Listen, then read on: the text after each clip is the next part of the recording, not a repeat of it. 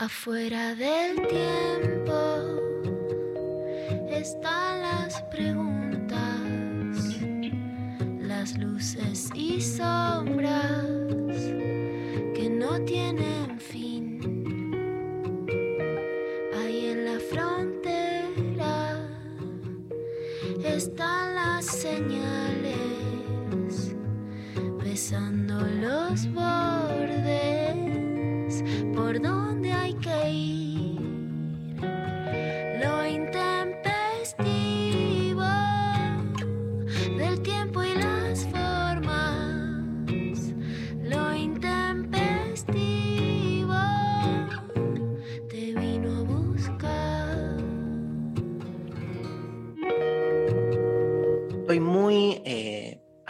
espera, con una expectativa supina eh, por la columna de hoy de Luciano Lutero y lo que escuché ayer de mis compañeras, colegas, camaradas, amigas, eh, familia. No solo María Stanriver, sino Luciana Pecker, que es, como alguien me dijo, este, ya no es tu amiga, encontraste a la hermana que nunca tuviste, me dijeron. Se lo dedico a Mauro Zeta, que es el hermano que nunca quise tener. Para Mauro que lo Mira por TV y ya lo ve. Y ya lo ve. No lo mira por TV, a él lo miran por TV. Claro. Al que lo miran por TV. Y bueno, quedé, quedé como, creo que do- no dormí bien porque temí que hoy se diera una situación de... de- Lutero empieza a correr, Lutero. Lo vas a comparar con los troscos, todos- ya lo todos a los- Todos a quienes le corres, para vos son los troscos. No, bueno, bueno, no. Es no. el trosco, es el trosco de matar a la madre.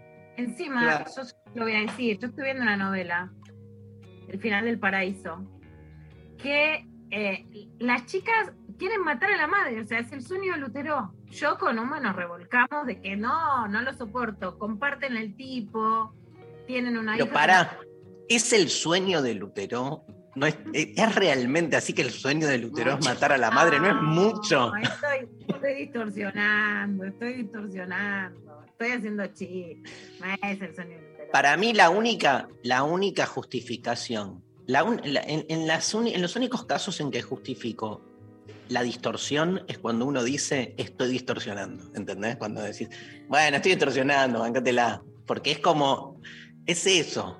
Es más, banco mucho más eso que el que te dice, no, yo no distorsiono.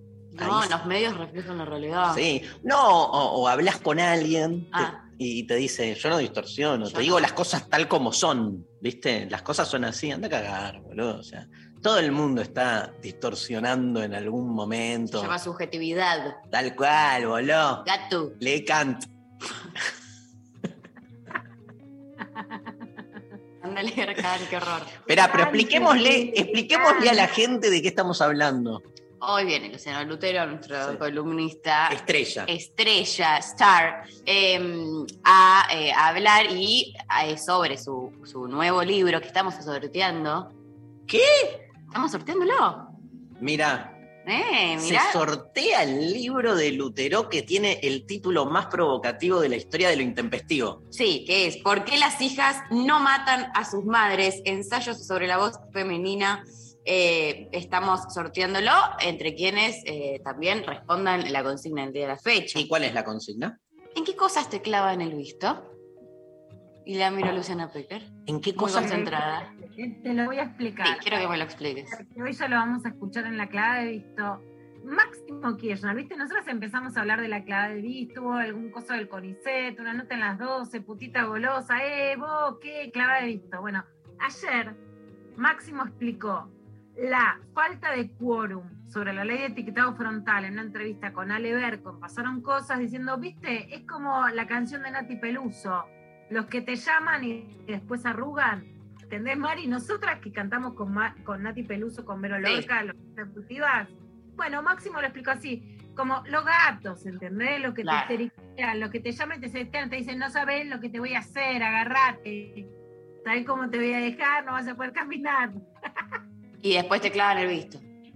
Mira, ¿querés escuchar a Máximo? Ahí lo Sí, escuchamos. quiero. A ver. A ver, Y algo que, algo que ellos sí dijeron que estarían dispuestos a votar es el pliego de Daniel Rafecas como procurador. ¿Eso sí puede avanzar? Y dicen que dicen, manda mensajes, y no como dice la canción, y después no pasa nada. Eh, Nati Peluso, sí, Nati Peluso. Bueno, pero por ahora Nati Peluso. muy La bien. mejor respuesta de Máximo Kirchner que escuchaste ahora. Mira, si hay una pica, una grita entre Pablo González y yo, es con el reggaetón, pero la tiene ahí la canción de Nati Peluso porque se la pedí con anticipación para poder escucharla. Así que ahora la vamos a escuchar un poquito a Nati Peluso, te lo digo, lo vamos a lograr. Poneme, ponémela de fondo, González. ¿Cómo andás, querido? Buen Ya, día, es que Pablo González. El chat viene ardiente, el chat viene ardiente, a todo lo que da. Y vos decís lo mismo que acabas de decir. Ponémela del fondo. O hasta el fondo, lo que quieras. Ponés así una frase que viene en el tono de la conversación. Sí, sí, sí, sube todo. Bueno, ¿cuándo nos vemos? Ah, no te dan quórum, ¿entendés? Te dan quórum. A, a ver. O sea, cuando tienen que A ver. votar, No bajan. cualquiera se me acerca, yo lo sé. Dicen que hay que tener agallas para comerme. Me encanta, para me encanta, me encanta. A ver, yo pensando un poco en la consigna, eh, a mí me, el- el- la situación en la que más detesto que me claven el visto, obviamente, y María es testigo y víctima muchas veces del estado en el que me pongo, es cuando se interrumpe un trámite. Ah, Tipo, estoy hablando, no sé, con el del banco. Y me, ¿me mandás el, el resumen. Ahí te lo mando. El ahí te lo mando. Y yo estoy esperando, como esperando al Mesías, ¿viste? Sentado con el chat abierto y nunca te llega. Y yo digo, tenés que tocar un botón, la puta que te parió, es un botón un horror.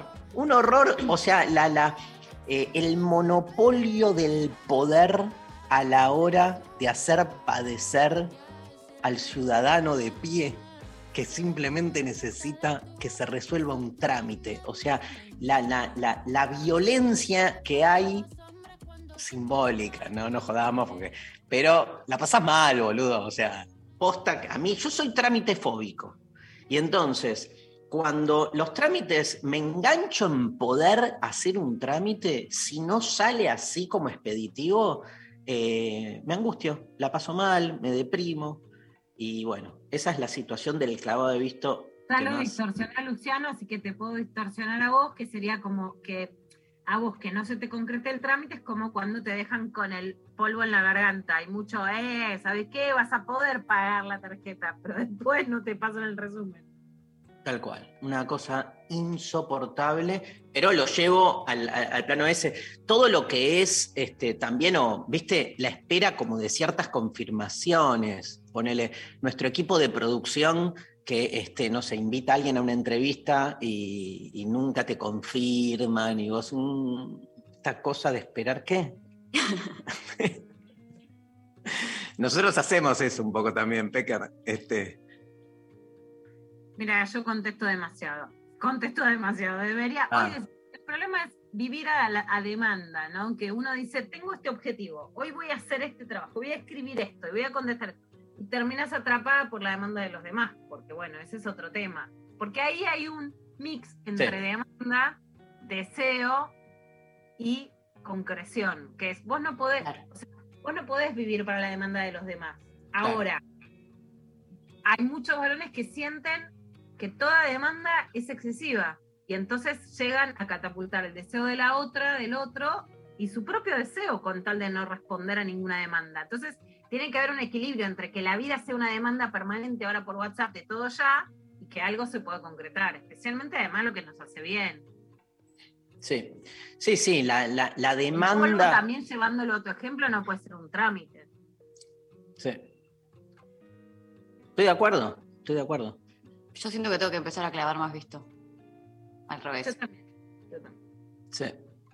como que es algo que, o sea, en los momentos que preciso, ¿no? No, en cual- no a cualquier persona, en cualquier momento, ni, nada, ni, ni en ninguna situación donde realmente sea meritorio, sino cuando, cuando, cuando hay que clavar, hay veces que hay que clavar, ¿visto? Repitamos la consigna.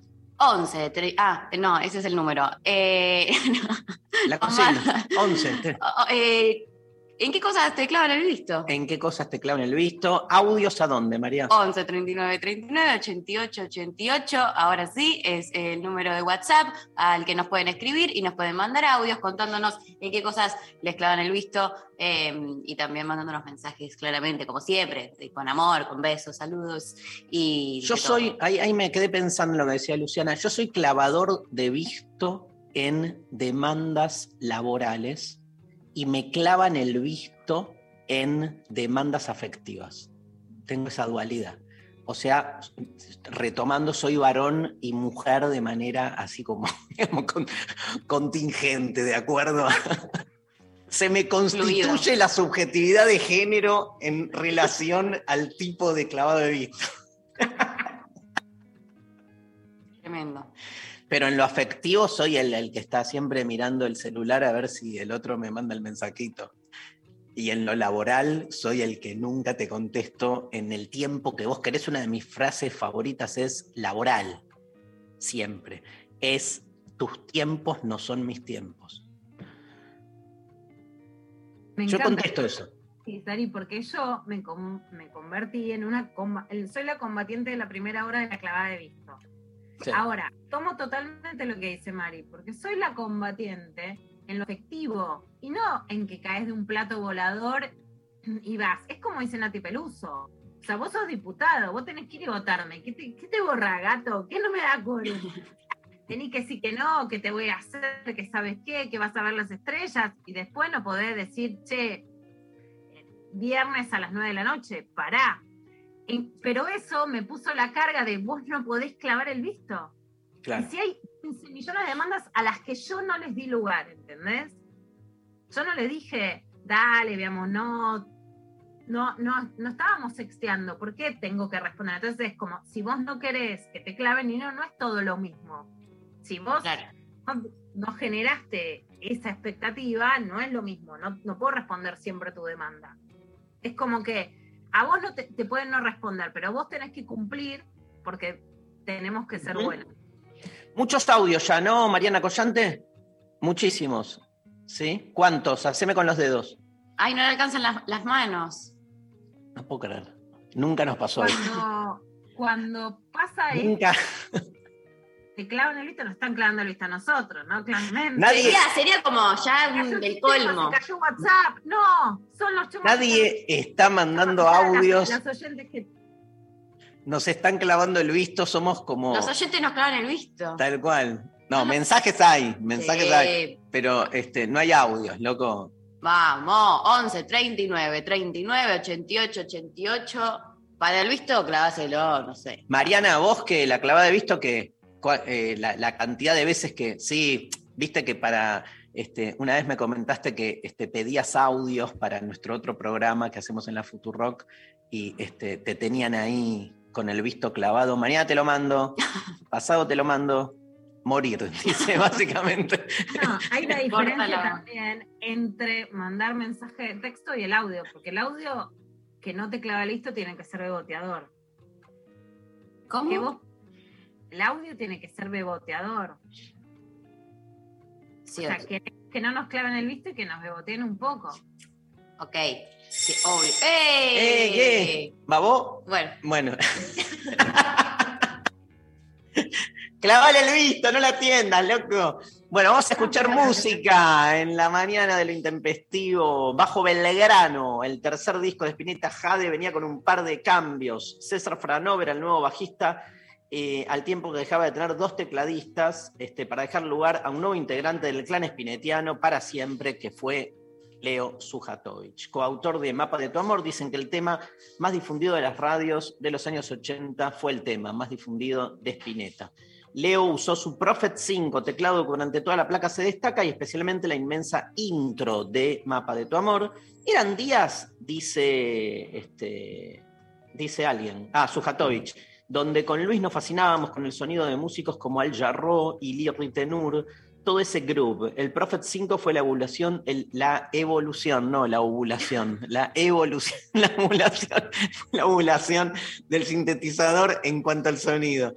Dice Sujatovich que Mapa de tu Amor nació en una zapada en el estudio. Yo toqué la intro y Luis la siguió lúdicamente. Qué loco, ¿no? Esto, Pablo, todo con él era un gran juego cósmico. Me sorprendió que a los dos días trajo la letra, estaba entera, era genial, la zapamos toda la banda y quedó. Tal vez, por lo menos para mí, el tema que más escuché de Spinetta y me sigue sorprendiendo, me sigue resultando nuevo, que es lo que tiene la música cuando todavía te impacta. Eh, Mapa de tu Amor, Spinetta Jade.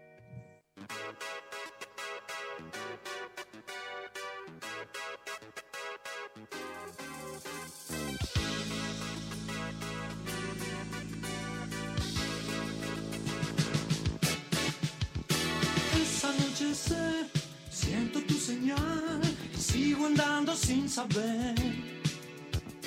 Por el auto exterior, solo tu mirada, algo que no sé explicar.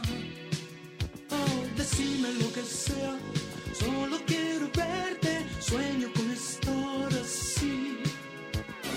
No puedo esperar y no sé buscarte, dame un mapa de tu amor. Que quiero encontrar tu corazón. Uh, quiero sentirme en tus sueños. Quiero brindarte mi vida. Quiero que me abras los ojos y me des vuelta. Nada importa ya, solo la canción. Son tus ojos al mirar. Restos del diluvio y un amor que se marchó. Ah, nunca imaginé que te quería tanto, todo cambiaría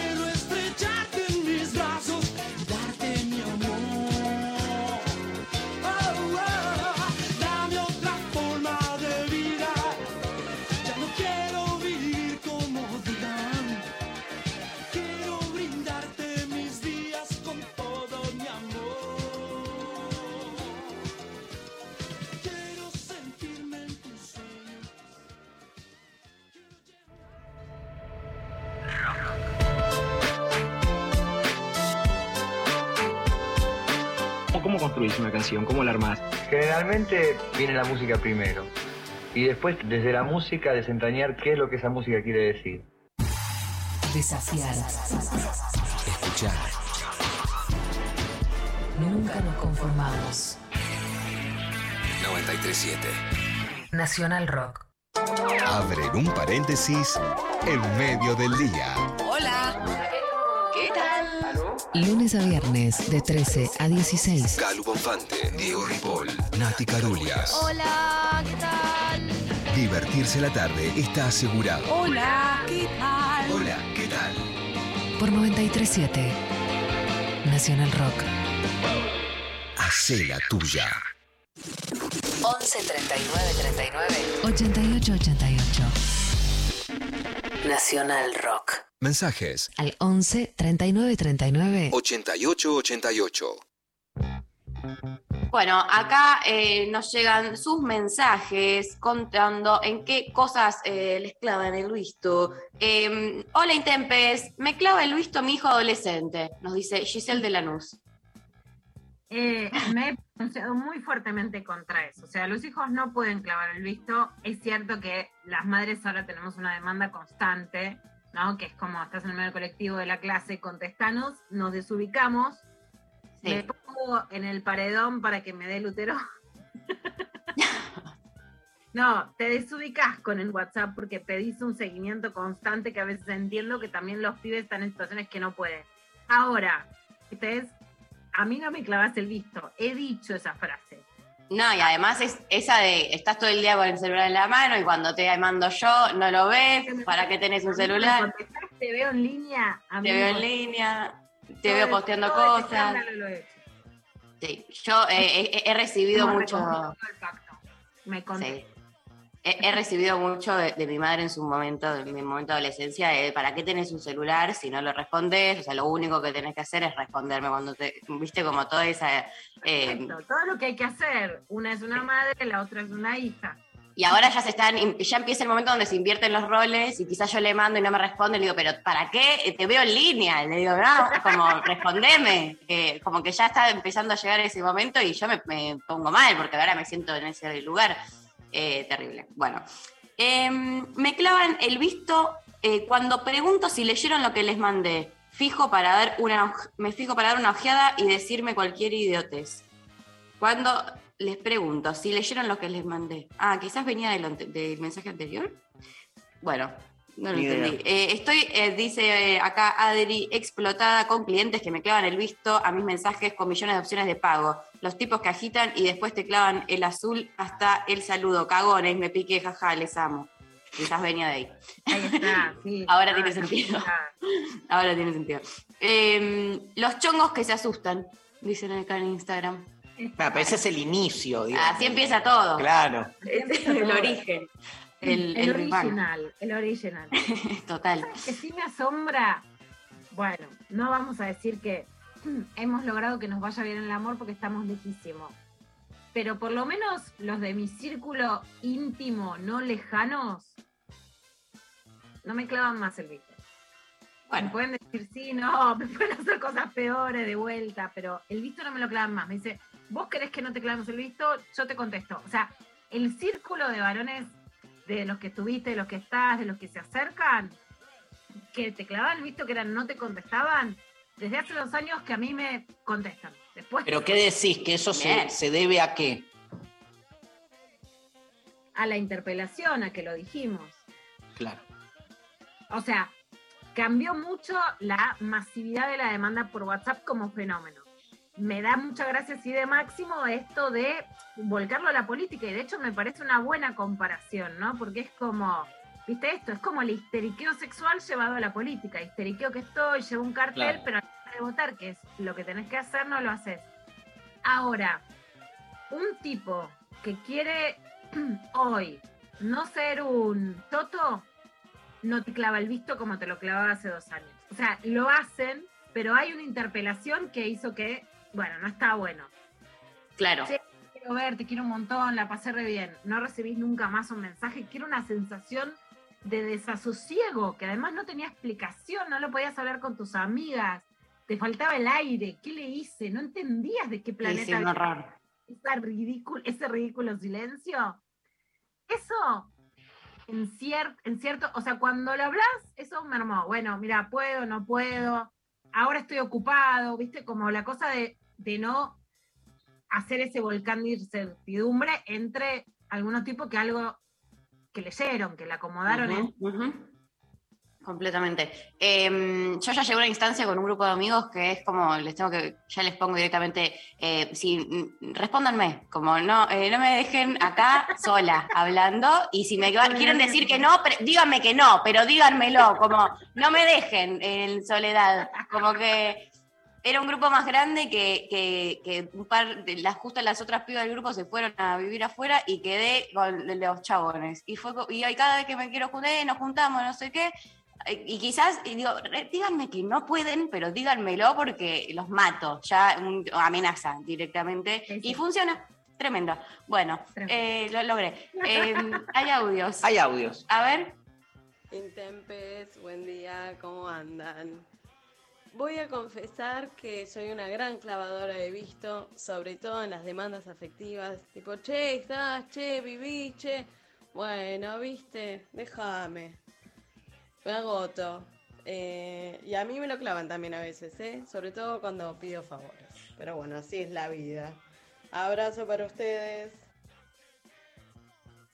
Me gusta el que se asume también. Sí, hay que subirse clava- clavador, de, clavadores de visto. O sea, y después esto, como decía el oyente, también le pasa que lo recibe desde el otro lado. Es como la, la gran, o si clava visto, después, bueno, también hay que bancarse que te claven. Total.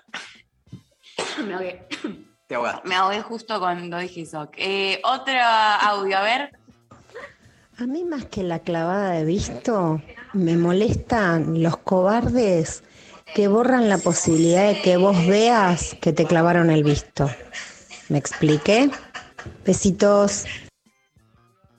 Sí. Me encanta esa vuelta, ¿no? Activale los clic, azu- los tics azules, boludo. Dale. Ah, Se no, puede yo- así. Yo lo tengo en gris. ¿Qué me habías entendido vos? No, no, como que hay, hay, hay personas que lo que hacen es, este, digamos, te clavan el visto y después como que borran el rastro. ¿Se puede hacer eso? No.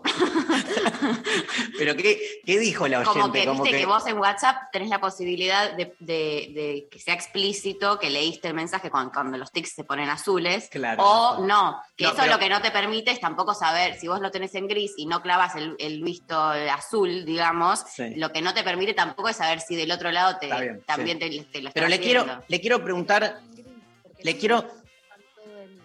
No, escucho Ay, nada. Lula, se no te- se te escucha se te nada. escu- No se te escucha. No se te escucha. Luciana, Yo los tengo en gris, perdón. No es que quise clavar el visto.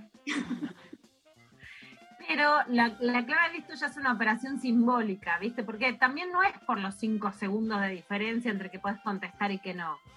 Es, ¿viste? Deja, es, de, es fantasmear, es bostear, es no, está bien. Igual, igual vos lo tenés, vos, lo, vos no lo tenés en Celestito, es verdad. Lo que entiendo, ya que le das este lugar a la- al clavo de vista simbólico, es que cuando estás ahí este, pololeando con alguien, no importa si lo tenés en gris o en celeste, o sea, Claro. contestás. Claro. Te hago una pregunta, ya que vos y yo venimos de otro siglo. Cuando, sobre todo para conversar con María y la generación más joven, cuando no habían redes sociales, el clavado de visto que era tipo, te llamo y que nunca te llamen, sería eso, ¿no? Sí, era borrarte, pero lo que sí pasa, Dari, es que el clavado de visto llega con esta generación y lo que es loco es que tiene que ver con muchas cosas, porque también los adultos y las adultas que a lo mejor nos separamos y tenemos que volver a formar una pareja, el problema es que lo hacemos de forma muy adolescente, entonces se borran incluso diferencias generacionales. Si es una marca más de este tiempo, digamos, de hace cinco años, era que alguien se borra y que no te. El, el me voy. Para, es el me voy a comprar cigarrillos y nunca volver. Es ese. Pero que era como un poquito. No hay, no, hay un po- no hay una instancia anterior, como, no sé, te dejaba eh, dejarle a alguien un, un mensaje en el contestador y que nunca te responde, algo así. Bueno, hay- es muy, muy extremo. de, hay una instancia que es buenísima, hay un video que es buenísimo de la pelea de la pareja de Mar del Plata, que se van dejando mensajes en el contestador subiendo de tono y vos no me contestás. Ah, mira. Ya del, del- de la discusión amorosa, que fue un clásico. Eh, ahora voy a buscar a ver si podemos pasar un poquito. Eh, y era el mensaje en el contestador que no contestabas. Y vos sacada, vos sacada contestando. Y después es que esperabas al lado del teléfono horas Ay, y no. no te contestaban. Lo que pasa es que ahí también no estaba la posibilidad inmediata de contestar para el desquicio. Te cuidabas mucho de hacer el llamado por teléfono. Y eso también era como, bueno, te ataba la mano, ¿viste? Yo ahora es como, basta, dedos, basta. No, se Claro. independicen, entienda. Vos tenés que entender que tu cuerpo es del siglo XXI, pero tus dedos tienen que ser del siglo XIX y no decir, oye, amiguito, ¿quieres venir a mi casa? No, porque los dedos tienen que entender que pertenecen a otro siglo. ¿Quién lo tiene en gris? Lali. Lali dice. puso que también lo tiene en gris. Eh, El equipo, Mariana, ¿lo tenés en gris? No, en, ce- en celestito. Mariana lo tiene, en yo celeste. también lo tengo. eh. En celeste. Sí. González también. Yo Bueno, también. Ah, vos también. Sí. Yo siempre me, Para mí la ge- perdón. siempre me amenazo a. ¿Sacarlo? Sí. El celeste, porque realmente me, me, me demandan mucho. Me dicen, ¡eh, ya lo viste! ¡Contestá! ¡eh! Claro. No, hay que sacarlo. ¿Hay que sacarlo? Es diferente la demanda de cualquiera frente a todos, ¿viste? A una demanda personalizada. Ese es el tema. Que todos te pueden demandar todo y que la persona con la cual entras, sea sexual, ahí no te contesta. Ok. Se nos está yendo la Pecker, ¿no? Yo, eh, Le, le perdemos la voz. a ver, Lula, creo que. Ahí me encuentran. Ahí, Ahí te te encontramos. Eh, Bueno, ¿otro audio? ¿Hay más audios? Dale. Hacer esperar prerrogativa constante de todo poder, dice alguien, ¿no? Y, y te genera una ansiedad a mí cuando veo las dos rayas azules y que pasaron cinco horas y no me contestaron. Ay, Dios mío. Este, digo, ¿qué pasó? Se murió él, ella, el banco, quien fuere, eh, del trabajo, me despidieron. eh. Bueno, un poco trágico todo, ¿no? Pero Me encantó. Los bancos no se mueren murió. nunca. O sea, morirá la humanidad, pero seguirán los bancos. Eh, hay que naturalizar también.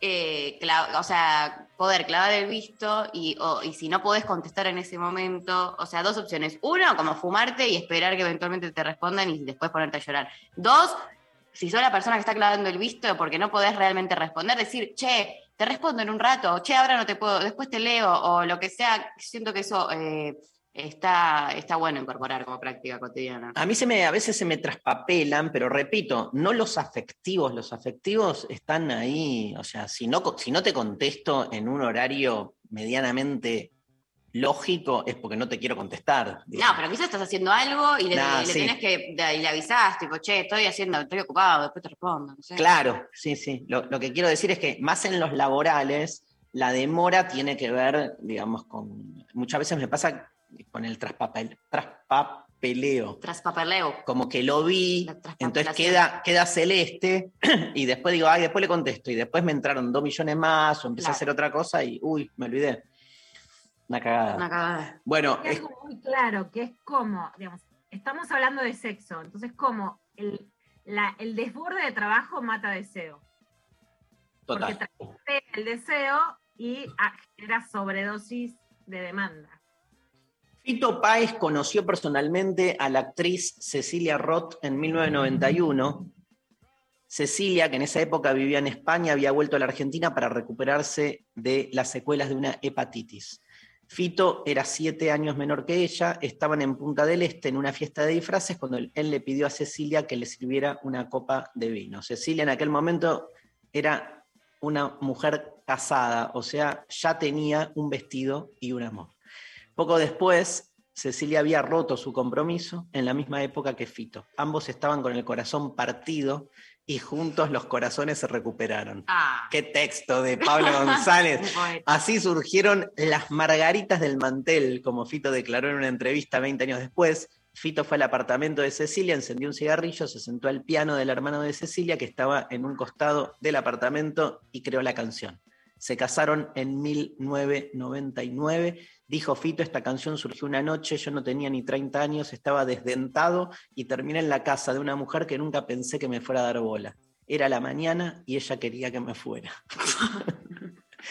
Uno de los temas más, más bellos, la versión de Caetano Veloso, por Ay, ejemplo, de Fascinante. Eh, el Te vi, que es una declaración del el flechazo de Cupido, ¿no? Este, yo no buscaba a nadie y te vi, ¿no? El, el amor más, eh, eh, más incalculable. Intempestivo. Sí, bien intempestivo, el amor más intempestivo. Y esta es una versión de Ana Belén, que es otra de mis novias.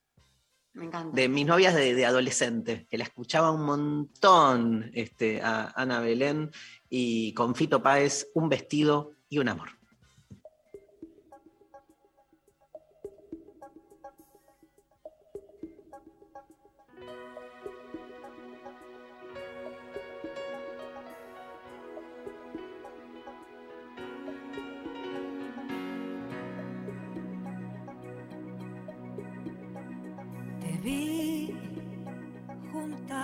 Margaritas del mantel. Ya sé que te traté bastante mal. No sé si eras un ángel o un rubí, o simplemente te vi. Te vi, saliste entre la gente a saludar. Los astros se rieron otra vez. La llave de mandala se quebró. O simplemente te vi. Todo lo que diga está de más.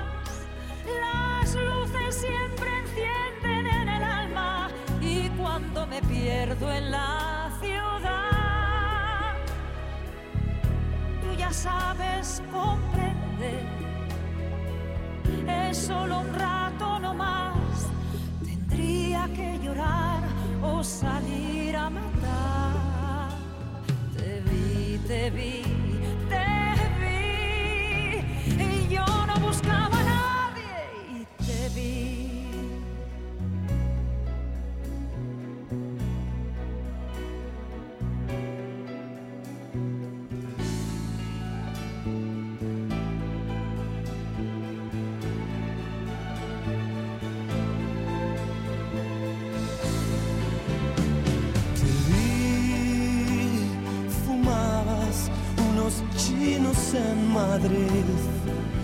Hay cosas que te ayudan a vivir.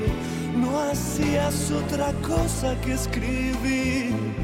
Y yo simplemente te vi.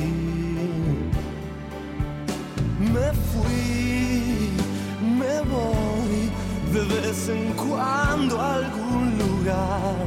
Ya sé, no te hace gracia este país. Tenías un vestido y un amor. Y yo simplemente te vi. Todo lo que diga está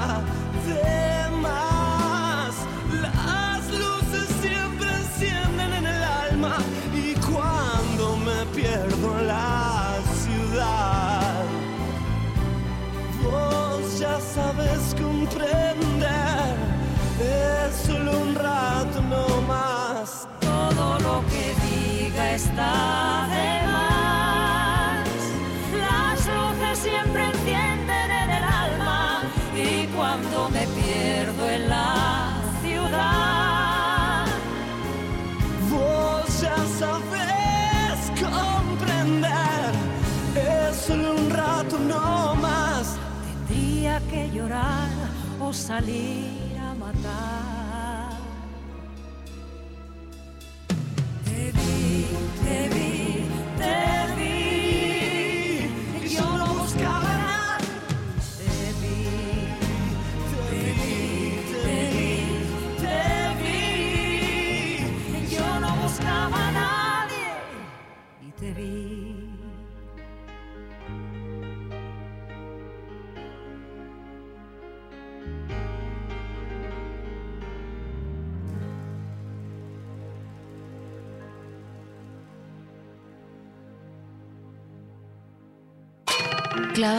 noticias con Luciana Pecker.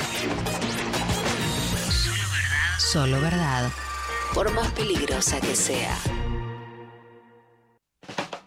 Bueno, vamos a tener una excelente clavada de noticias. Luciana Pecker. Vamos con clavada de noticias y con un tema que por supuesto estuvo toda esta semana y que es muy conmovedor. A mí la verdad es que también me, conmovió muchísimo, que es la denuncia que en principio empezó siendo una entrevista, un testimonio, que ya hoy forma parte de una denuncia por trata de personas de Mavi Álvarez, que es la, la que contaban como la novia cubana, que yo creo que ahora ya no se percibe, no se nombra como novia, sino como una chica que fue abusada, explotada, ¿no? Hay que encontrarle las palabras exactas entre lo que relata, lo que siente y lo que también puede entrar en la tipificación legal de Maradona en una entrevista que primero contó algunas cosas en Infoe, pero que finalmente da una entrevista televisiva en Miami que la verdad es muy fuerte, hay muchos periodistas y muchos periodistas que sabían algo, que la conocían, que conocían la historia. Yo personalmente no la conocía, no sabía y me impactó muchísimo. Esto es parte de lo que dijo en la televisión de Miami. Y él empezó a hablarme del tema de que si no quería agrandarme los senos, que me, hubiera, vería mucho mejor con los senos más agrandados. Quería que me operaran en Cuba, en, en la casa donde estábamos, eh, la pradera, la casa 1, 2, perdón.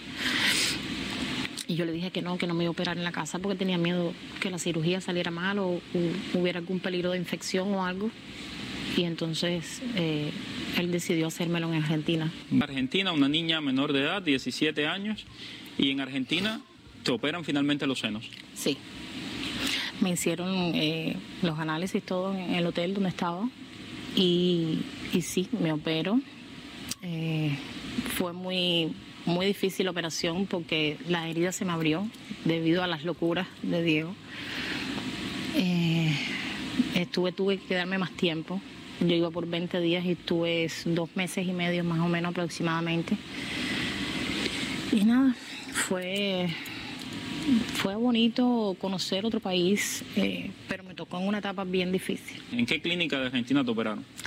No me sé el nombre de la clínica, la verdad, pero sí sé que fue un, es una clínica pequeña.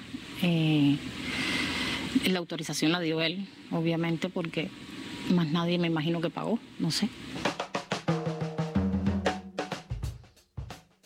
Bueno, es muy fuerte este testimonio de, de, Mavi, de Mavis Álvarez que lo da desde Miami. La verdad es que hay una novela emblemática que se llama Sin tetas no hay paraíso, que de hecho ahora la que estoy viendo se llama eh, el, para, el final es el paraíso, digamos, ¿no? Que muestra cómo ciertos estereotipos, no solo sobre belleza, sino ciertos, ah, digamos, cierta impunidad de poder de los varones generan la idea de te pongo las tetas a cambio de, y que si tenés una mujer sin tetas no es nada. Más allá de, de las decisiones personales sobre ese tema, marca, ¿no? Un cierto estigma y una, digamos, una digamos, una apropiación del cuerpo de la otra persona claramente. Marca también que la trajeron a Argentina, era menor de edad, tenía 16 años, después 17 cuando viene a Argentina. Eso marca un límite. Primero en la sensación.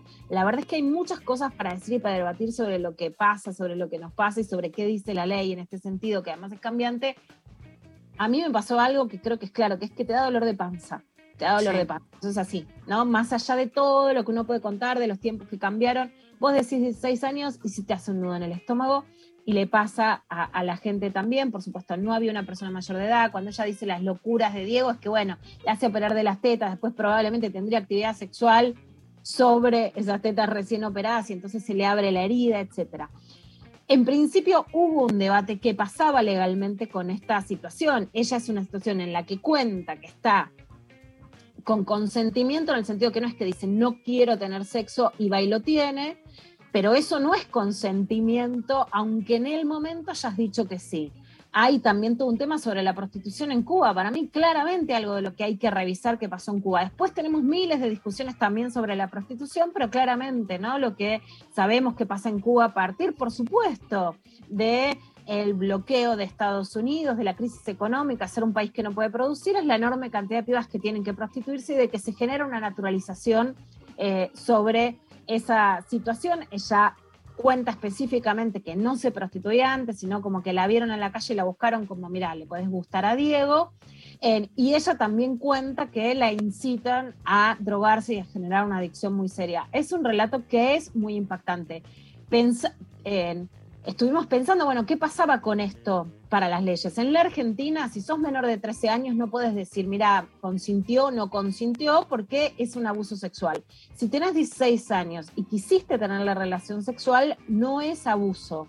Ahora, ¿Por qué se busca la figura de trata de personas? Que tiene una larga discusión en la Argentina. Porque justamente el debate que hay sobre prostitución y trata es una ley que se crea a partir de la desaparición de Marita Verón y se endurece después del 2012 cuando hay un fallo de impunidad sobre quienes fueron los tratantes de Marita Verón, que no se trataba por trata, sino por un delito anterior, y se endurece la ley. Como hay un enorme sector que dice, mira, hay mujeres que no están, no son víctimas de trata, quieren prostituirse, quieren ser trabajadoras sexuales, lo que se toma así como marco es, debajo de 18 es trata y no hay debate. Entonces, hay una diferencia legal entre abuso y trata en la Argentina. Pero si vos tenías menos de 18 y te traían, sí pasa a ser trata y explotación sexual sin debate, que no es igual a abuso sexual. Por eso toman esta figura de trata quienes empiezan una denuncia y por eso además tiene que ver el entorno de Maradona, que acá la figura de entorno, que siempre era una sombra, son personas que, ¿no? El, el- ex dueño de Cocodrilo dice te pido perdón, Coppola dice que me demuestre a ver si tengo que pedir perdón, pero la verdad que ese entorno que parecía que era una sombra, ¿no? Un mito, o quienes conocíamos, pero como algo muy intangible, ahora empieza a estar imputado penalmente, porque sí puede haber un grupo que genera la explotación sexual. Bueno, sobre esto habló en este caso con eh, María O'Donnell en Radio con Vos, en Gastón Marano, que es el abogado en Argentina de Mavis Álvarez. A ver. investigación que estamos propugnando que realice el juez Arcolini tiene que ver con delimitar exactamente eh, quiénes fueron los privados y quiénes fueron los funcionarios públicos. Algunos está identificados ya en el expediente y algunos sigue siendo funcionario público en el presente que intervinieron en esta maniobra.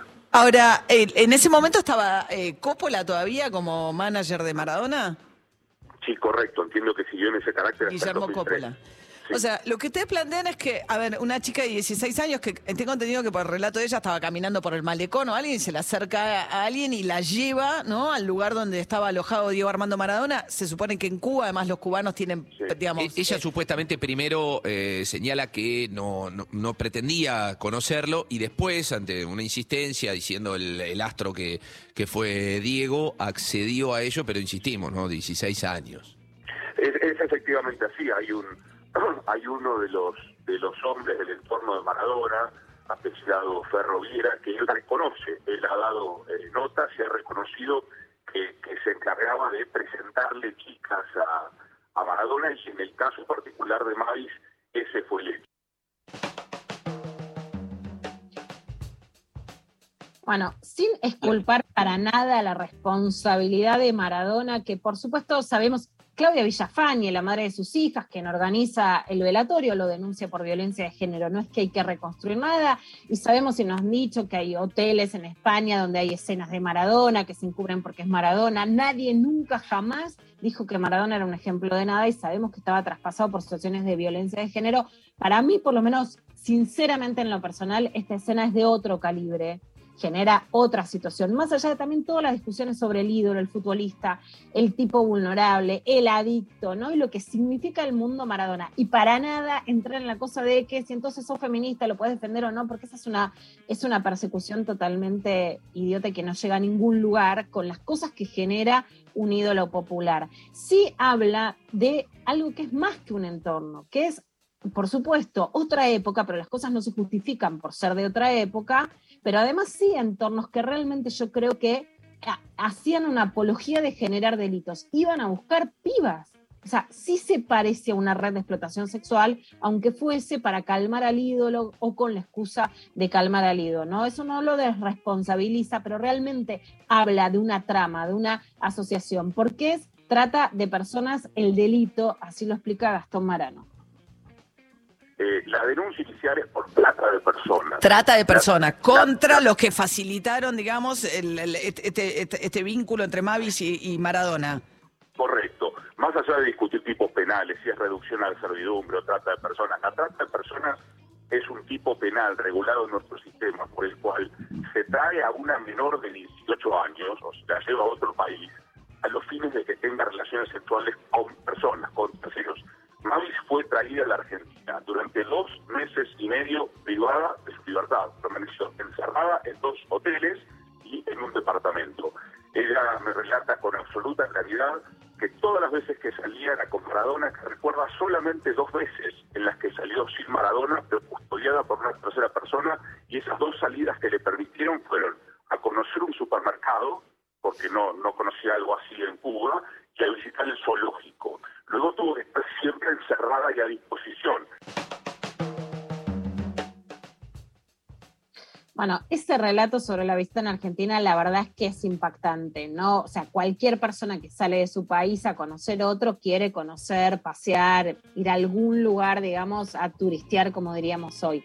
Que solo le hayan permitido, permitido es realmente que estaba eh, encerrada o en una situación similar que se asemeja a la trata de personas en el zoológico y a un supermercado es un dato impactante, claramente. Ella guardaba todos los papeles, que es lo que estuvo saliendo estos días en la televisión. Tenía una caja, evidentemente, digamos, lo, podía tener por un millón de razones personales, económicas, de intentar después hacer una denuncia o algo, pero tiene los pasajes, las firmas, tiene todo que ha estado circulando en estos días en televisión y en distintos eh, portales sobre esos documentos.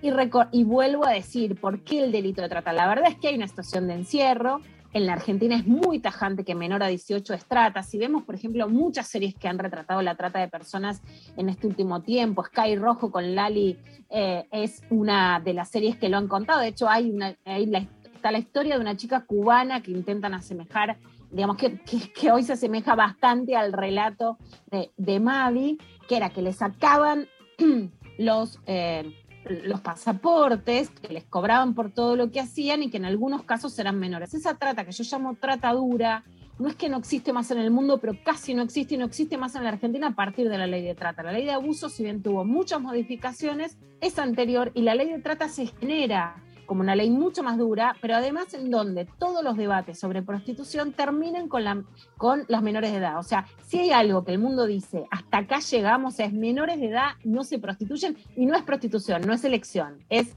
arriba de la mayoría de edad discutimos.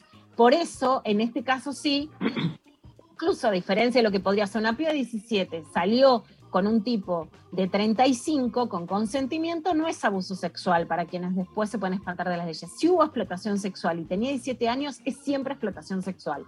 Hay una diferencia muy grande y por eso también vuelvo a remarcar por qué la elección de la denuncia por la ley de tratas. En Intratables, Hubo un debate que ayer además generó mucha repercusión en redes. Lo vi en vivo y sinceramente no le podía creer. Le quiero avisar a la televisión argentina que no se enteró que estamos en el siglo XXI no se enteraron. Hicieron un debate sobre el tema de Maradona, porque da rating, que eso sí me molesta muchísimo.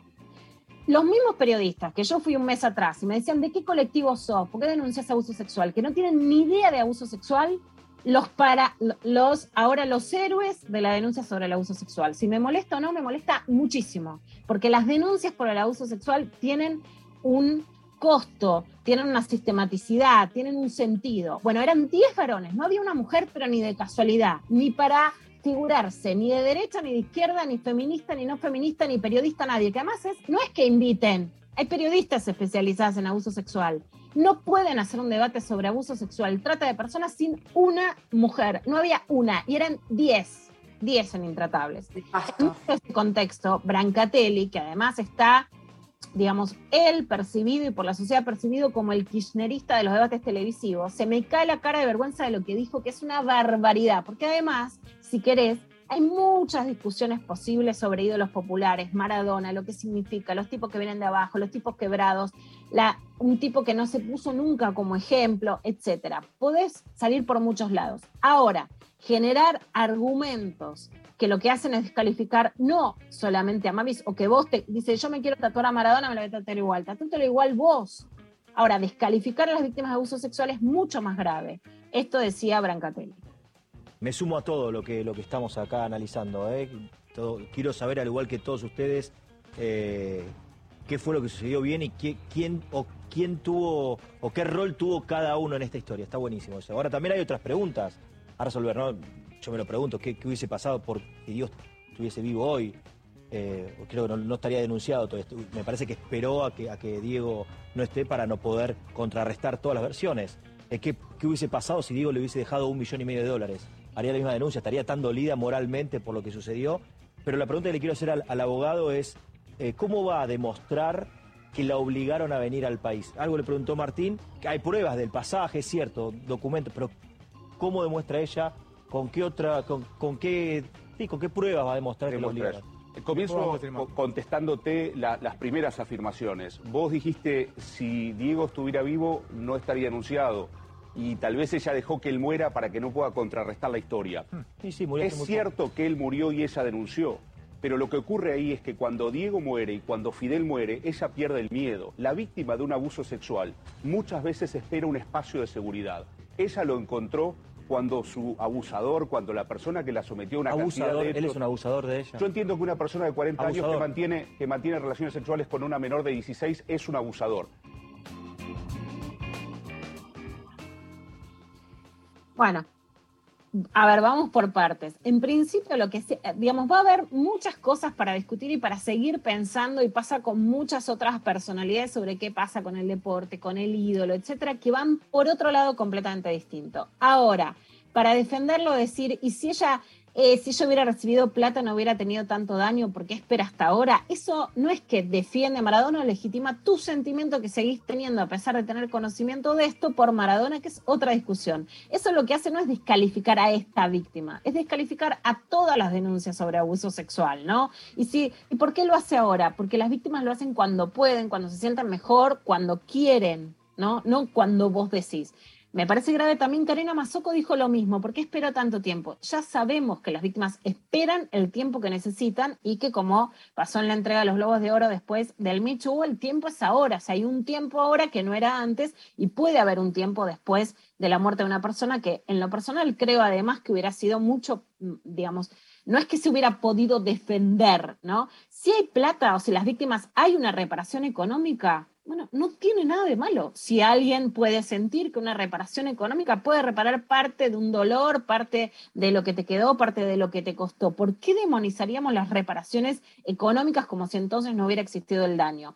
Y si ella puede probar eso, ¿por qué se da esto? Y, lo estuve hablando todo este tiempo. Una violación es que alguien viene, vos decís que no querés tener sexo y te obliga a tener sexo. Entonces, ¿hay diferencia entre una violación cuando decís no querés y alguien que quiso, que estuvo, pero que sin embargo la relación abusiva? Hay diferencia, hay situaciones que son diferentes.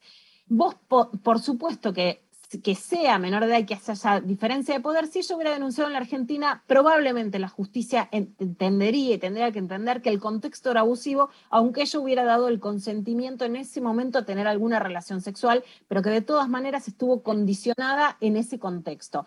Ahora, la ley de abuso es discutible, por eso la ley de trata no lo es y toman este camino, porque sí, no tenés que demostrar vos que fuiste obligada, sino que la ley de trata lo toma como que a esa edad ya directamente sos víctima de una red de explotación sexual. Esto que se conoce como el entorno sí se va a tomar probablemente como algo que se asemeje a una red porque no es el vínculo de una sola persona.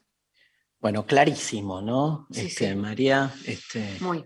qué rigurosidad, qué apertura también y ganas de indagar a fondo sin caer en lugares comunes. Un placer escucharte, Pecker.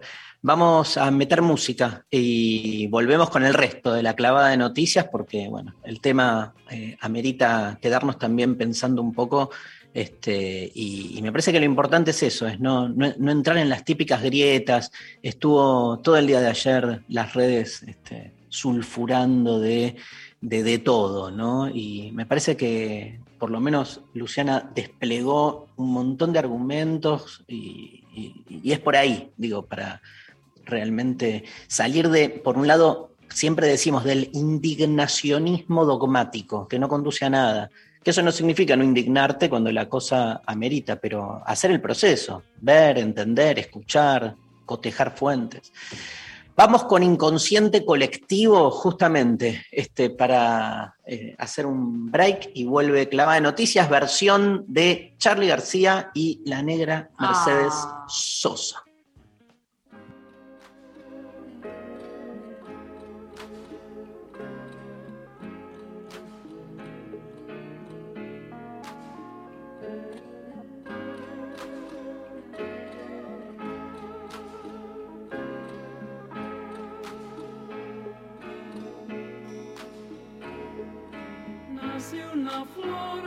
Todos los días sale el sol.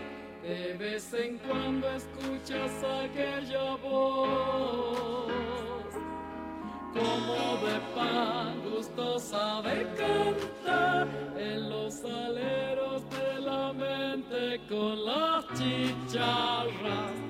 Pero a la vez existe un transformador que te consume lo mejor que tenés. Te tira atrás, te pide más y más y llega un punto en que no querés. Mamá, la libertad siempre la llevarás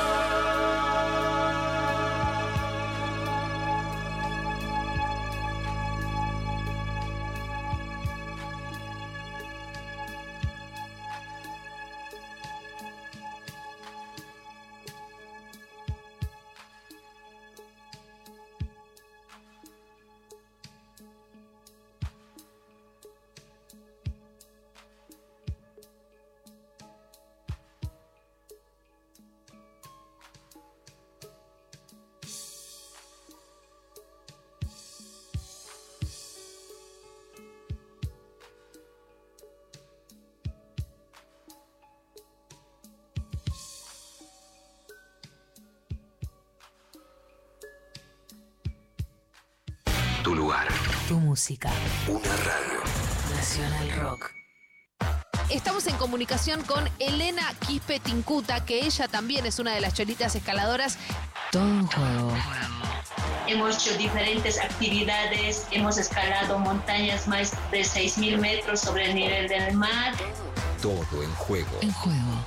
Domingos, de 12 a 14. Con Nato Maderna y Santi Lucía. Cuando hemos escalado en Buena Potosí, era como una competencia nomás. Y así nos hemos unido entre compañeras que nos hemos conocido, amigas, así. Y de esa manera nos hemos sumado y otras también se han animado. Y de ahí había mucha discriminación también. ¿Cómo con la pollera van a escalar? Todo un juego. Por 93.7. Nacional Rock. Hace la tuya. Estamos en Twitter. Nacional Rock 937. Maga. Las cosas más lindas. Con Tomás Rebó. Linda del fútbol y de la política. Lunes, 20 horas. De que cualquiera puede hablar de esos temas. Ahora también por Twitch. Nacional Rock 937. siguen? Hay músicas. Y músicas.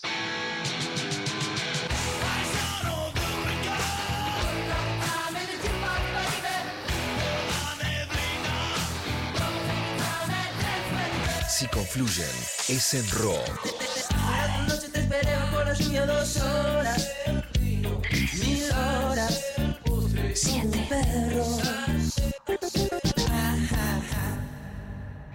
Nacional Rock. Mensajes de audio al 11 39 39 88 88. Escuchamos audios de los oyentes. A ver. Buen día, chiques. A mí me clavan el visto mis amigas, sobre todo en verano, para quedarse echadas. Em, pero bueno, eh, antes me dolía o me molestaba, ahora ya entiendo que tienen la libertad de hacer lo que se les cante el orto. Un beso.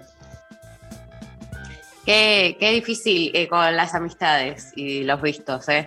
Eh, no es lo mismo. Para mí eh, hay una distancia entre el, el lechongue o le compañero de trabajo y la, la amistades es como otra, otra, ot- otra arista, ¿no? Distinta, porque siento que se reconfiguran ahí un poco las, los límites eh, del visto. Pero bueno. ¿Vos cómo lo ves, Mari? Yo ahí me pasa, me pasa lo mismo de lo que decías vos. O sea, creo que hay como relaciones afectivas más así despectivas que han pasado del sexo a la amistad. Pero me gusta lo que vos decías con tus amigos. O sea, yo ahí me Sí. pongo más, más, o sea, más Nati Peluso de lo que me puedo Sí. poner con el sexual. O sea, es como, Total. bueno, mirá, pero a mí no me jodas. O sea, ya bastante, ya tenemos bastante. Creo que, que en las amistades se habilita algo que no siempre se- está en, en los vínculos más amorosos, de eh, cierta como confianza para tener como una cosa más frontal de eh, decir como, che, respondeme la concha de tu madre, ¿viste? Como, o capaz que no tanto, capaz que puede ser menos, más, pero digo, como algo de que yo me siento habilitada, depende si sos un- muy amigo, no es lo mismo sos ah, conocido, ¿no? Estoy hablando de primer, segundo círculo de amistades que es que, que sí me siento como habilitada y no tengo ningún tampoco de problema sin que, que se- recibirlo yo, digo, de tener un trato más como sin vueltas y es como, che, si no me puedes responder, avísame que no, o si no, viste, como de las cosas más claras aún y de poder demandarle en el mejor de los sentidos al otro ese tipo de, de, de trato, como de no me claves el visto, o si me estás clavando, decime que no estás pudiendo ahora, pero no me trate como un, un una chonga que, que le clavas el visto porque sos, sos mi amiga y justamente si hay algo que las amistades permiten es ese tipo de intercambio que quizás a veces los vínculos afectivos no. Pero bueno, eh, cada, cada, cada, con su, con su, con su forma. Eh, escuchemos otro audio. Bueno, Intempes, eh, yo tengo todas las notificaciones silenciadas en la pandemia por una cuestión laboral y las demandas sobreexigidas, ¿no? A veces entiendo que el celular se transformó como, como en la inmediatez y no está bueno. Y trato de no clavar el visto, a veces me lo clavan, pero también pienso que te contesta quien te quiere contestar. Y ahí está todo dicho. Los requiero y banco. Besitos. Tremendo. Eh, está eh, buenísimo. Yo siento que si me saco las notificaciones voy a estar todo el tiempo entrando a ver si me escribieron, como que generaría el efecto contra el efecto contrario. Este, Yo me las pero- saqué todas, pero bueno. Ah, bueno, no, re bien, re sano, re, re banco, me Y en lo encantaría. que sí soy muy estricta por las dudas es en lo laboral, digamos, hay un plano laboral, por ejemplo, el programa de radio. Ahí es nuestro trabajo y trabajamos y trabajo por WhatsApp, porque si no es imposible, pero las 10.000 gacetillas, las 10.000 demandas, los Ah. demás, el te quiero llamar, no, el WhatsApp es en serio, donde yo estoy viendo eh, con mi hija si, si me junto, si llego a la escuela, eh, estoy pidiendo un médico, estoy haciendo cosas personales o de trabajo, pero en un círculo eh, limitado, en un círculo personal de trabajo. Claro. No es un canal abierto porque uno está en la calle, en un colectivo, te pueden afanar, estás en un médico, saliste de la clase de gimnasia, si no es completamente invasivo y en esto sí hay que ser muy tajante, mucho más quienes los demás creen que tienen una, una puerta abierta a nuestra existencia y no al mail. O sea, el mail Ujú. es la hora que te sentaste a contestar mensajes, no el momento, todo momento y todo lugar 24 por 7. un poco el lunes cuando se cayó todo, que eh, vi muchos tweets y gente diciendo como al fin se volvió a lo que realmente debería ser, ¿no? De eh, las cosas laborales por mail y dejemos y mil mensajes al pedo que no suman. Eh, la milité muchísimo, la milité muchísimo esa. También vi, vi una nota en Anfibia. ¿En qué momento estás contestando una SAO y te están pidiendo un WhatsApp laboral? ¿no? Hay una cosa digregadísima sobre, eh, sobre el trabajo y especialmente esto. Ni siquiera con quienes trabajás y armás. Por ejemplo, yo le agradezco mucho a nuestro chat de Pablo, de Eva, de Mariana, de Lali, que vamos armando la clave. Pero eso es un círculo chiquito donde tenés, bueno, una situación, más allá de que ahora ya nos organizamos así, podríamos reconfigurarlo. Pero la situación de estás disponible para todo el mundo y además le decís, che, es por mail. Me pasó la semana pasada, estaba en el oftalmólogo con mi hija y me decían, ¿puedes salir? No puedo salir, estoy en la calle. Pasame un contacto, no puedo. Te dije que no solo por mail. Bueno, ¿y sabes qué hice mal? Yo bloqueo ahí, porque si vos no estás respetando que yo me estoy haciendo un tratamiento para la vista, me estoy encontrando con mi hija que vive en el colegio y te parece que igual vos podés disponer, bueno, ahí la verdad es que no entendiste el límite, chao. Vamos a escuchar una canción. eh, Sumo, me encanta este tema, dedicado a Luciana Pecker. Mañana en el Abasto.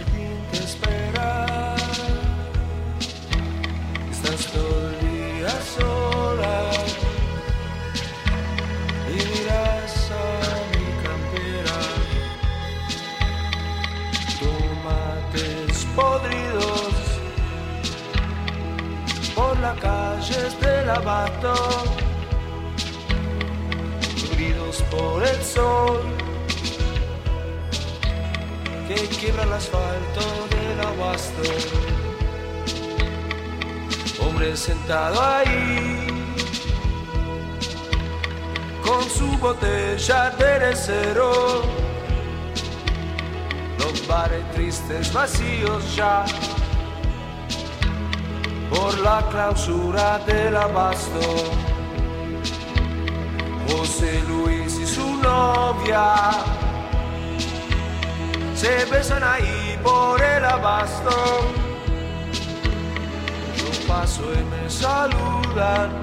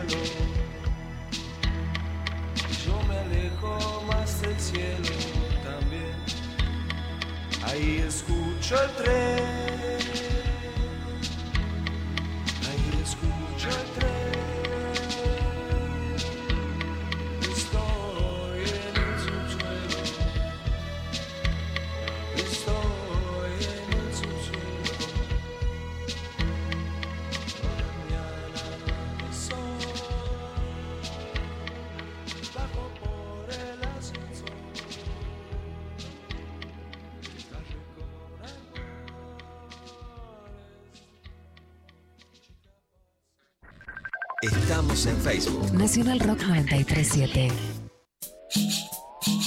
Los jueves a las 20, Atajo. Atajo. Albina Cabrera te invita a recorrer lo más fresco de la música alternativa iberoamericana. Jueves, 20 a 21, Atajo.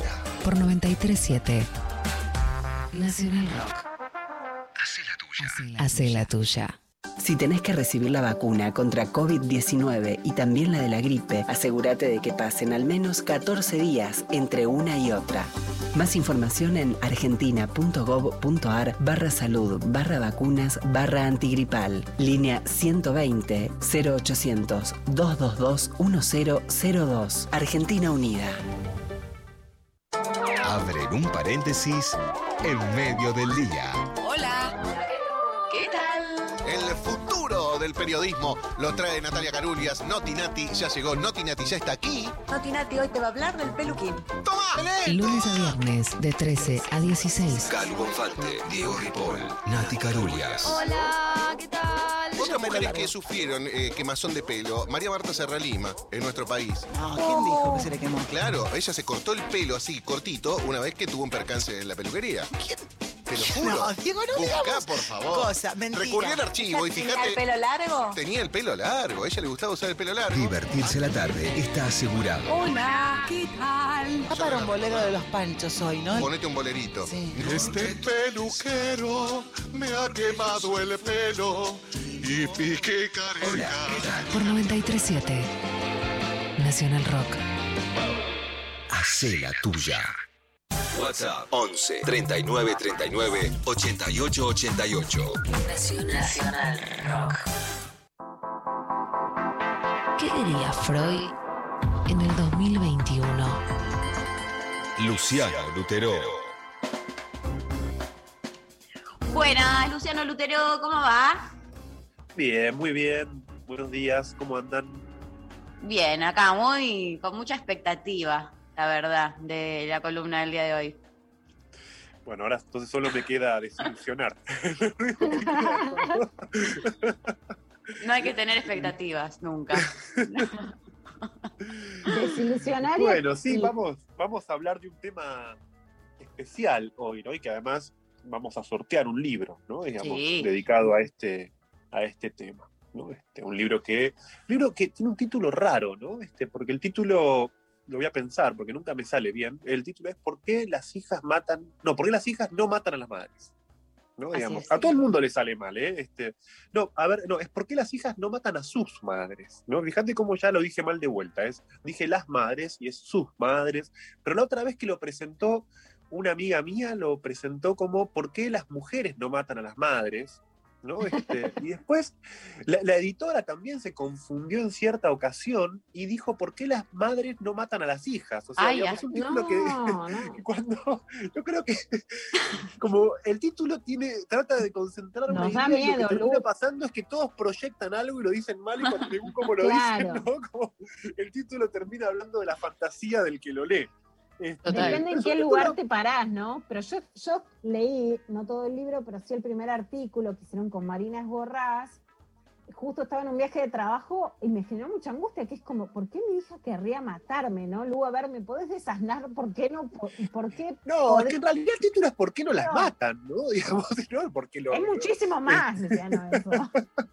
Ya la acción, En realidad es pasar a la acción armada. Resumo un poquito una idea que, porque el título asusta, es cierto, es un título que asusta, pero la idea es bastante, es bastante simple, ¿no? Digamos, es un título, mejor dicho, el libro nace de un seminario que yo di hace dos años, donde trabajé específicamente este, la relación madre-hija, ¿no? Digamos, estamos acostumbrados en psicoanálisis a hablar mucho, ¿no? De, de la relación con el padre, y es cierto que la relación con la madre pasa a un segundo nivel, al menos dentro de la teoría.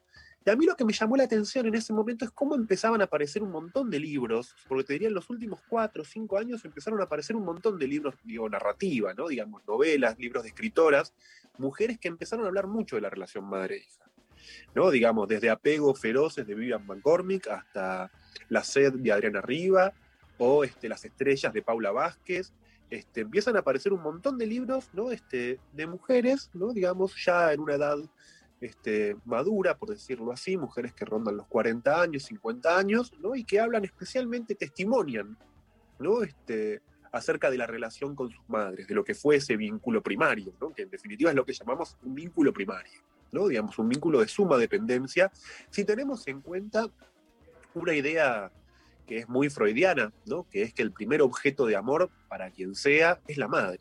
¿no? Digamos, el padre no es el primer objeto de amor, en todo caso al padre se llega en un segundo nivel, pero la dependencia temprana es por la madre, sea que esa madre, no insisto siempre en este punto, esa madre puede ser tranquilamente otro varón, esa madre puede ser, digamos, el lugar de madre lo puede ocupar quien en definitiva se encargue de ser ese primer objeto que va a representar la dependencia temprana de alguien. ¿no? Y este, decía que por lo general estábamos acostumbrados a pensar la relación con el padre, porque en efecto la relación con el padre sí está atravesada por la fantasía de muerte.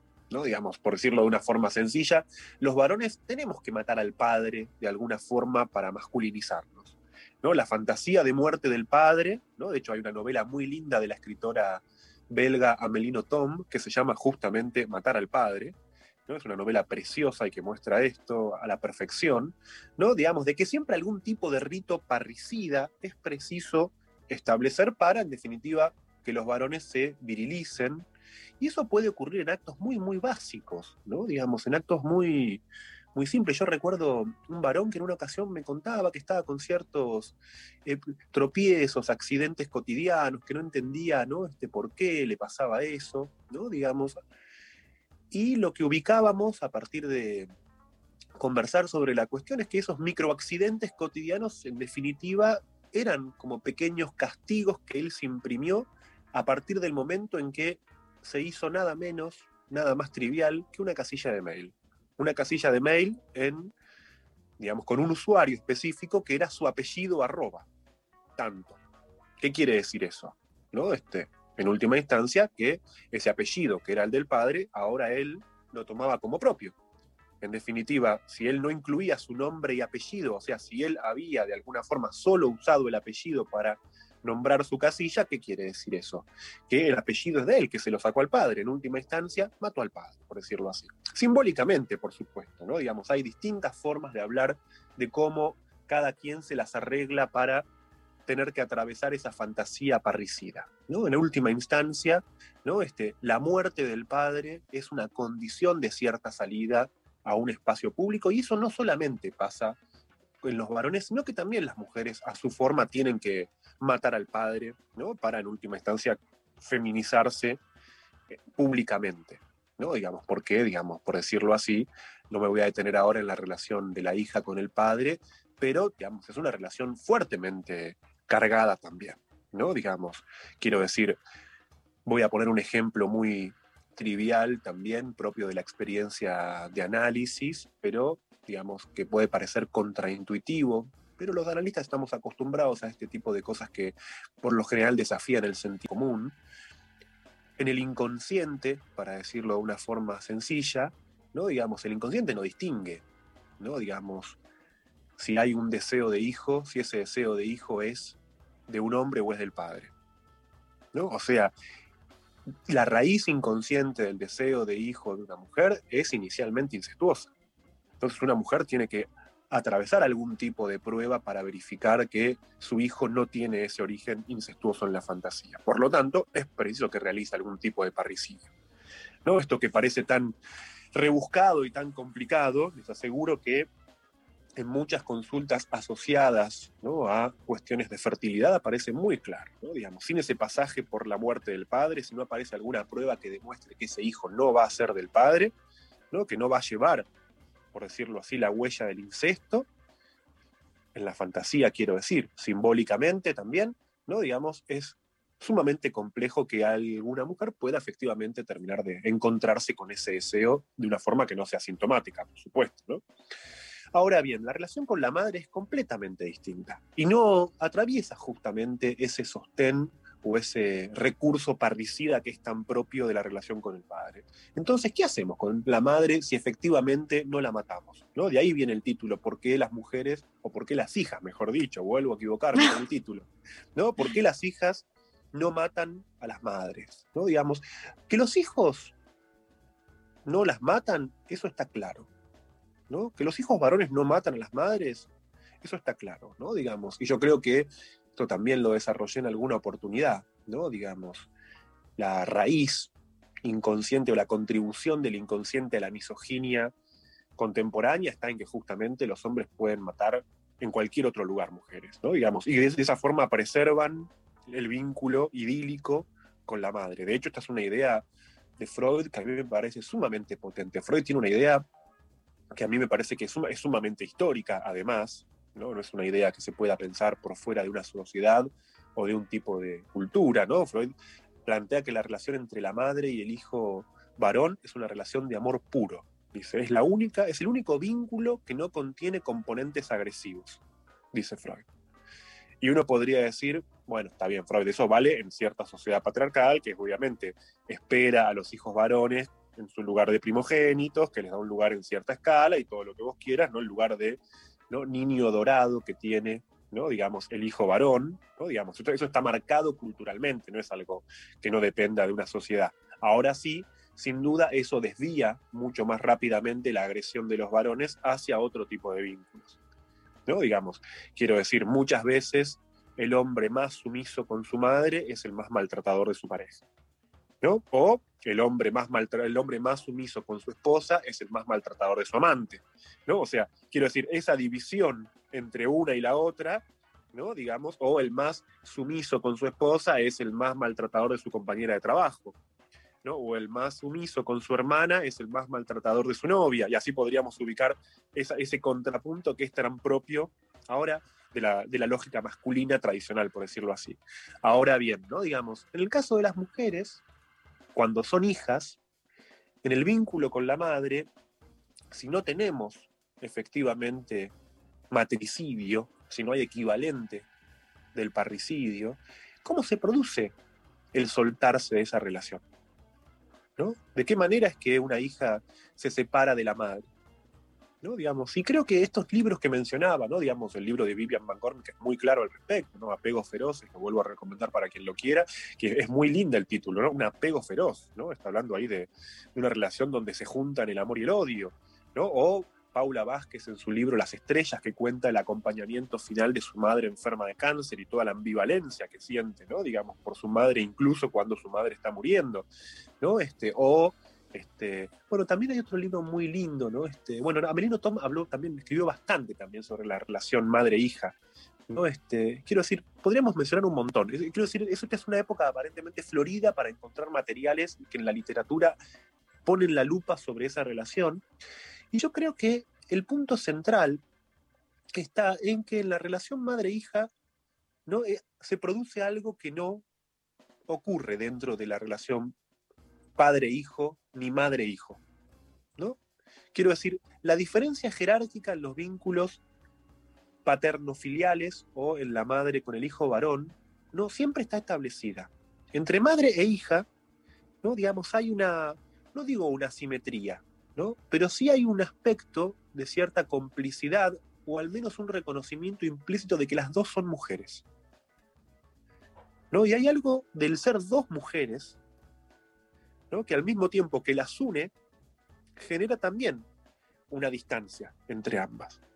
Y donde eso se presta especialmente a ser interpretado a veces en términos de, de decepción, ¿no? Digo, muchas historias, no necesariamente de diván, ¿no? Cuentan cómo este, eventualmente en un momento de desarrollo puberal de la hija, quizás la madre, ¿no? Se operó, ¿no? Para rejuvenecerse y entonces eventualmente eso generó lo- un efecto, Ah, sí, Sí, un efecto de competencia, ¿no? Que, que es muy marcado. Vos sabés, Lu, que sí, eh, la idea de que digamos que es distinta a la relación madre-hija me parece una singularidad muy importante de marcar y además de no esconder, ¿no? Y que la no rivalidad no se produce necesariamente esto por negarla, sino por darle una vuelta de sentido. Con la revolución de las hijas, con, con lo que escribí, sino con lo que vi todos estos años, pero de una manera muy, pero muy potente, es que el feminismo y la transformación cultural que generó regeneró el vínculo madre-hija, que esta competencia que vos decís está trazada no únicamente, pero está trazada por la cultura, ¿no? Porque es, bueno, si tu hija es joven y atractiva, vos pasás a ser alguien que si no tiene las tetas paradas no sos atractivo. O sea, ahí hay un imaginario muy potente que además es real. Pero realmente en la revolución de las hijas... Bueno, está buenísimo esto que decís, las- Lu. la- Sí. Eh, eh, Lu, ahí te cuento una cosita más. Sí, por El favor, dale. nace y se, se escribe mucho más en las ferias del libro, donde las hijas adolescentes empiezan a atraer a las madres al feminismo. Y todas me dicen, la traje a mi mamá. Y con- más allá de la idea de, le voy a leer, ella empezó a militar por mí, ellas entienden cosas de su mamá, errores, cosas que están mal, cosas por las que pasó, discriminación, violencia, y comparten salidas. O sea, hay una revinculación con la, con la revolución de las hijas, de la relación madre-hija, que por supuesto implica trabajo y esfuerzo, pero que es muy potente en contra de lo que te marca la cultura. Absolutamente, yo comparto totalmente lo que decís, ¿no? De hecho, ¿no? Está dentro de lo, de lo que pienso, porque y tradicionalmente la relación con el padre es lo que establece una filiación. ¿no? Digamos, ser hijos, somos hijos del padre. ¿no? Y como decíamos recién, ¿no? digamos, en la relación madre-hija se trata fundamentalmente de dos mujeres. Y lo que estuvo vedado históricamente en la relación entre mujeres, siendo madre e hijas, era la posibilidad de una filiación entre mujeres. Cómo se operaba la transmisión de una mujer a otra mujer. Donde eso coincido con vos en que siempre se interpretó en términos de rivalidad, envidia, competencia. Dicho de otra forma, lo que es de una no puede ser para la otra. Exacto. O una, o una no puede tener sin que eso se interprete como que otra se lo sacó. Exacto. Y yo creo que lo que, lo que vos traes ahí del sumamente paraíso interesante. De hecho, compiten por el- un hombre, ¿no? Y compiten por, bueno, si vos sos sexy, yo dejo de ser sexy. Si vos, te- ¿no? Sí, la- ah, bueno, digamos, lo encontramos también en las otra historias. cosa. Totalmente, lo encontramos también en las historias, qué sé yo, de hermanas, donde, por ejemplo, cómo se repartían los roles y, por ejemplo, si una era inteligente, la otra iba a ser un, un poco menos intelectual y por lo tanto iba a eh, enfatizar el polo de la belleza. O sea, siempre había que tener cuidado y repartirse las cosas de una forma donde la rivalidad estaba siempre, la rivalidad envidiosa quiero decir, estaba siempre como amenaza potencial, no solamente en la relación madre-hija, sino donde hay muchas mujeres. ¿No? Esto, esto lo muestra muy bien una, una muy buena novela clásica de César Pavese que se llama Entre Mujeres, que muestra muy bien, pero que claro, esto, como decíamos recién, ¿no? Digamos, eso es algo que está socialmente situado. Yo creo que hay un punto donde coincido, si entiendo esto que vos decís, que yo creo que la revolución de las hijas lo trajo este, sumamente así para ponerlo como sobre la mesa, ¿no? Como algo que es transformador, que no es solamente una cuestión este, de discurso, ¿no? Digamos, sino que efectivamente produce una forma de vida diferente, ¿no? En relación a la transmisión entre mujeres, donde efectivamente ahí lo que empieza a ver, ¿no? Digamos, es otro modelo de filiación femenina. A mí me parece sumamente interesante porque yo también Sí, veo y esto lo más interesante decís. es que el cambio se da, el cambio social se da desde la revalorización de las hijas. Las madres a mí lo que me dicen es, yo no lo puedo creer, o sea, viste, como madres, y me incluyo, felices de que, por ejemplo, lo que te dicen es lo peor que te puede pasar es tener una hija adolescente, ¿no? María, vos también se lo, se lo habrán dicho a tu mamá. Yo le digo, lo mejor que me puede pasar. Pero mira, hay una anécdota, la más linda de todas, que la cuento mucho en la Feria del Libro de Villa Carlos Paz. Una piba que yo ya había visto cae con la mamá. Y la mamá se habían ido, hace, eran, son de Córdoba, pero se habían ido hace muchos años a vivir a Ushuaia. La madre no se separa del padre y de su otro hermano porque se llevaban mal, sino porque dice, no aguanto más no ver el sol.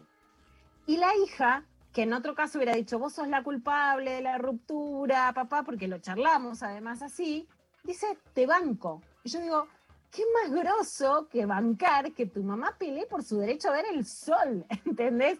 Y entonces en vez de quedar la madre demonizada en el lugar de la abandónica, queda reparada por una hija que la mire y entiende su deseo de ver el sol, ¿no? Y ahí hay un cambio que la que la produce es la hija de comprensión, pero que la madre dice, wow, viste, se siente muy feliz de poder compartir con su hija y de cómo el feminismo la, la encuentra con su hija, no la distancia, no la vuelve en lugar de competencia, sino de, de unión.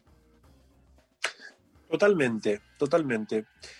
Después hay una serie de puntos que también creo que se asocian a esa relación madre-hija, ¿no? Este, en relación a esto que decimos de una filiación o de una transmisión entre mujeres, que eso en el libro lo voy desarrollando en los diferentes capítulos. Uno es el deseo de hijo, ¿no? Cómo surge el deseo de hijo en una mujer, ¿no? Donde creo que uno podría pensar, al menos desde el punto de vista del sentido común, ¿no? que el deseo de hijo nace quizás del encuentro con la pareja, ¿no? pero la raíz del deseo de hijo, ¿no? si bien, como decía recién, si el deseo de hijo tiene dos caras, una que es corroborar que ese hijo no tenga un destinatario, ¿no? digamos, o no esté sostenido incestuosamente, en realidad la habilitación del deseo de hijo tiene su origen en la relación con la madre. ¿no? Es un dato importante dentro del, del psicoanálisis, ¿no? donde efectivamente, ¿no? digamos, hay un punto donde la creatividad, la fertilidad, la fecundidad, ¿no? Digamos, yo creo que en ese sentido el psicoanálisis está por fuera como de la cuestión heteronormativa, porque es en el punto en el que un deseo tan propio, ¿no? Digamos, no surge, ¿no? Digamos, yo creo que eso, es- eso fue desafiante porque, digo, históricamente siempre se creyó que el deseo de hijo tenía que ver con la potencia del hombre, ¿no? Este, y ahí creo que más bien el psicoanálisis responde, ¿no? Que la fuente del deseo de hijo es la relación primaria, la relación de una hija con su madre, ¿no? Este, después, otro tema importante del libro, ¿no? Digamos, la, la cuestión de la belleza, ¿no? Donde ahí desarrollo lo que creo que es también otro descubrimiento del psicoanálisis que también desafía nuestro sentido común, porque nosotros creeríamos que la causa del deseo es la belleza y sin embargo no. Digamos, la causa del deseo no tiene que ver con lo bello. En todo caso, puede ser que el deseo se engañe con la belleza. Y ahí más bien, ¿no? Digamos, lo que intento destrabar un poco son las trampas de la belleza, ¿no? Muchas veces cuando, digamos, lleva forzosamente a que por estas cuestiones que venimos mencionando, ¿no? Digamos, se convierta la belleza en objeto de identificación para las mujeres, para muchísimas mujeres, ¿no? A veces con un costo erótico muy grande. ¿No? Ahí me parece que hay una disyunción que hay que poder ubicar, ¿no? digamos, entre belleza y erotismo. ¿no? Ahí se abre yo, creo, otra vía del libro que tiene que ver con el desarrollo del erotismo. Y acá sigo algunas ideas. De hecho, bueno, el, el título del libro no es absolutamente original, porque parafrasea a una psicoanalista discípula de Freud, que, bueno, una, una genia en realidad. Decir que fue discípula de Freud sería como bajarle el precio porque fue más. No La digo, hija fue de Freud, siempre. mucho. La hija de Freud fue Ana, que sin duda fue la hija de Freud, ¿no? Pero digo, yo me refiero a Lu Andrea Salomé, ¿no? Pero digo, a su vez fue, digamos, una mujer que, digamos, le bajaba línea, le, le tiraba ideas Con nombre Nietzsche, propio. hablaba con Rilke, digo, quiero decir, una mina que fue como una usina cultural, ¿no? Digamos, este, y más bien decir discípula es, este, bajarle el precio, digo, porque también en Freud es muy interesante cómo en todo el final de su obra, Freud siempre pensó, durante toda su obra, Freud pensó que la relación de la hija con, el, con la madre era idéntica a la del varón. Freud cambia de punto de vista por lo que le empiezan a decir sus, sus pacientes y discípulas mujeres, que le empiezan a decir, no, eso no es así. ¿No? Digamos, o sea, es muy interesante que si uno analiza la obra de Freud en sus últimos textos, Freud en notas al pie empieza a decir, yo siempre creí que esto era así, pero mis, mis colegas mujeres me están diciendo que esto no es así, ¿no? Este, me están diciendo que es por otro lado, me están diciendo por ahí no, por ahí no va la cosa, este, y él dice, yo no lo termino de entender muy bien, ¿no? Pero ellas dicen que esto va, tiene que ver con otras cuestiones, ¿no? Y bueno, y Lu Andrea Salomé decía, ¿no? Parafrasea mi libro un título de Lu Andrea Salomé, que el de Lu Andrea Salomé es sí, ¿por qué las mujeres no mataron al padre? ¿No? Este, yo juego cambiando mujeres y padre por hijas y madre, ¿no? Pero en realidad tomo la inspiración de algo que ella ubica muy bien, ¿no? Y que Lu Andrea Salomé es una psicoanalista que conservó mucho, tiene un libro bellísimo que se llama El erotismo, justamente, conservó mucho la idea de pensar la potencia erótica de la mujer por fuera de cualquier objeto de deseo. ¿No? Digamos, quiero decir, hablaba recién del hijo como objeto por lo general culturalmente obligado para la mujer, ¿no? Desearás hijos, o desearás ser bella, ¿no? O desearás tu independencia, autonomía, o desearás la inteligencia, ¿no? Desearás siempre algún objeto, ¿no? Y me parece que hay algo que es una idea potente de, de Lu Andrea Salomé, ¿no? Situar que si hay una potencia del deseo femenino es que justamente no tiene ningún objeto. ¿no? Digamos, eso es medio raro, es medio místico lo que ella dice por momentos, ¿no? Como suele ocurrir cuando uno se encuentra con los genios, es que tiene que pensar muchas veces qué es lo que dicen porque no lo termina de entender, ¿no? Pero ella dice como, el deseo que busca objetos es el deseo más de los varones, que se engaña diciendo, bueno, me, poso en este objeto y creo que el objeto es lo que en definitiva deseo, ¿no? Digamos, pero ella dice que hay algo del, del erotismo femenino que está mucho más relacionado con conservar su propia, llamémoslo así, vitalidad, ¿no? digamos, independientemente de cualquier otra causa. ¿no? Como si el deseo femenino tuviera una causa en sí misma. Yo me pregunto en el final del, del libro, entonces, ¿no? digamos, todo esto lo voy acompañando a lo largo del desarrollo con, con distintas situaciones, ¿no? Este, libros, digamos, novelas, películas, casos, ¿no? digamos, y yo empecé a encontrar, ¿no? digamos, que hay algo de cierto redescubrimiento, ¿no? Este, bueno, esto ya Lu, lo hemos conversado en alguna una oportunidad, ¿no? Digamos, yo tengo una idea ahí de que, ¿no? Digamos, para muchas mujeres, el, de dicho históricamente lo encontramos, hay muchas mujeres que en su vida, ¿no? Este, personal, ¿no? Digamos, cuando dejaron, ¿no? Como de ocuparse de los asuntos familiares, por ejemplo, desplegaron una carrera literaria, ¿no? Y se volvieron grandes escritoras, o se, o se dedicaron a cuestiones como, ¿no? Que demostraron una capacidad de renovación deseante donde un varón jamás logra eso. ¿No? Digamos, varones que a los 50 años se hayan dedicado, ¿no? Digamos, quiero decir, nosotros en nuestro país tenemos muchas mujeres que, por ejemplo, se han dedicado a la literatura ya de grandes, se han hecho unas carreras, carrerones impresionantes, ¿no? Este, mientras que esa capacidad de, de renovación del deseo no es tan común. ¿no? La virilidad ata a los varones, ¿no? digamos, a un deseo que va aplastándose, que se va volviendo más monocorde, más narcisista, más agónico, ¿no? Este, de hecho, bueno, muchos de los problemas que tenemos con los varones tiene que ver justamente con que no logran nutrirse, yo diría, ¿no? De esos deseos renovables, ¿no? Digamos, es decir, más bien permanecen en, la, cierta estereotipia deseante, ¿no? Digamos, y ni hablar cuando se llega a, a mi edad, a los 40 años, y nos encontramos con que, ¿no? Este, no, bueno, como, como hablábamos hace un momentito antes de, empezar la columna, ¿no? Yo decía, bueno, yo tengo un ratito y hago siempre lo mismo, me hago un asadito, me tomo unos mates, ¿no? me tomo un vinito, hago siempre lo mismo. Un deseo muy, muy, chiquito, muy, muy, muy poco entusiasmable por momentos. Salvo que cuando, salvo cuando viene alguien, ¿no? Cuando viene mi mujer y me dice, che, hagamos esto, yo digo, sí, sí, agarro como un barrilete y me subo ahí porque sé que ahí me cambia algo. Pero si no, yo cuando estoy solito soy como bastante, ¿no? Este, me falta este, baldear el auto el domingo en la vereda y ya está, ¿no? Digamos, no, no necesito mucho más. ¿no? Este, Pero gran ahora, parte de este libro, estoy segura, Lu, que se hace con libros que leíste también gracias a, a muchas de las mujeres que te rodean y que te rodearon. Y tal vez es todo lo que queremos de los varones, ¿no? Varones que puedan hacer un asadito y que se dejen nutrir. Tal cual, eso me gustó.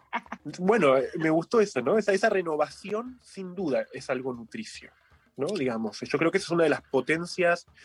Este, el psicoanálisis creo que históricamente le está haciendo, digamos, lugar, está tratando, con mucha dificultad, quiero decir, porque pensémoslo de una manera simple. El psicoanálisis es una disciplina este, que surge de escuchar a las mujeres, pero teorizada por varones, ¿no? O sea, o sea, digamos, Eh, los nombres fuertes del psicoanálisis son los de los varones, ¿no?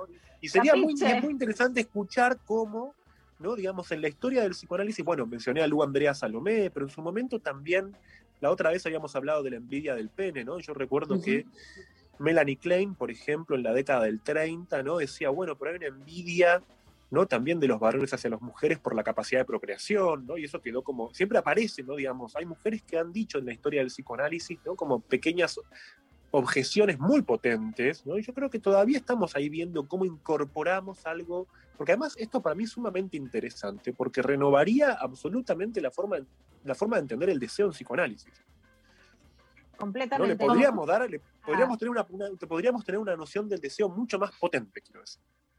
Completamente. Hay una construcción de lo que es nutrirse entre madres e hijas también mucho más solidaria que creo que la estamos reconstruyendo quienes, quienes lo estamos intentando con mucho amor. Mari, recordanos el nombre del libro y que lo estamos sorteando hoy. Sí, claro. ¿Por qué? Lo voy a decir bien porque lo voy a leer, No, porque yo no me animo a decirlo sin leerlo. Yo no me animo.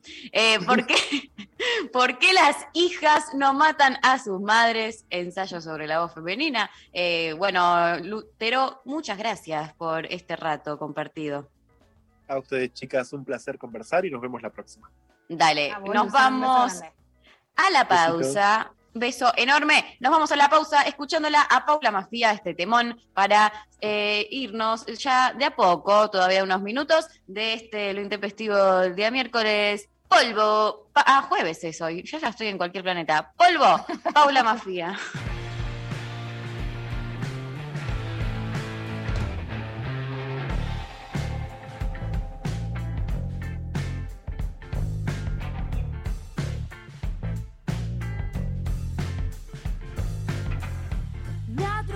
y yo me volví peor.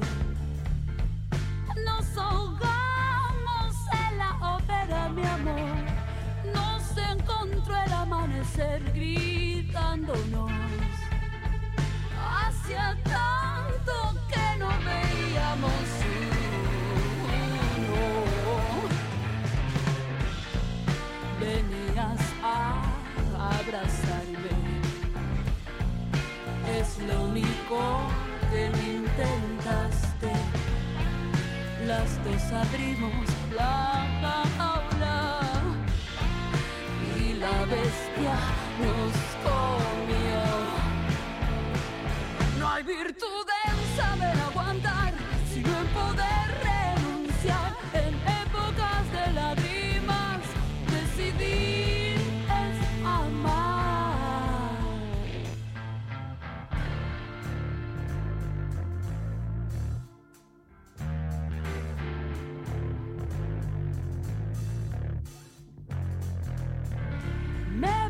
porque mi talento es rebalsarme. Cuando fallo el enchastre es tan grande, la ruina de toda potencialidad. Como un sueño que contiene su propio despertar. Tropiezo con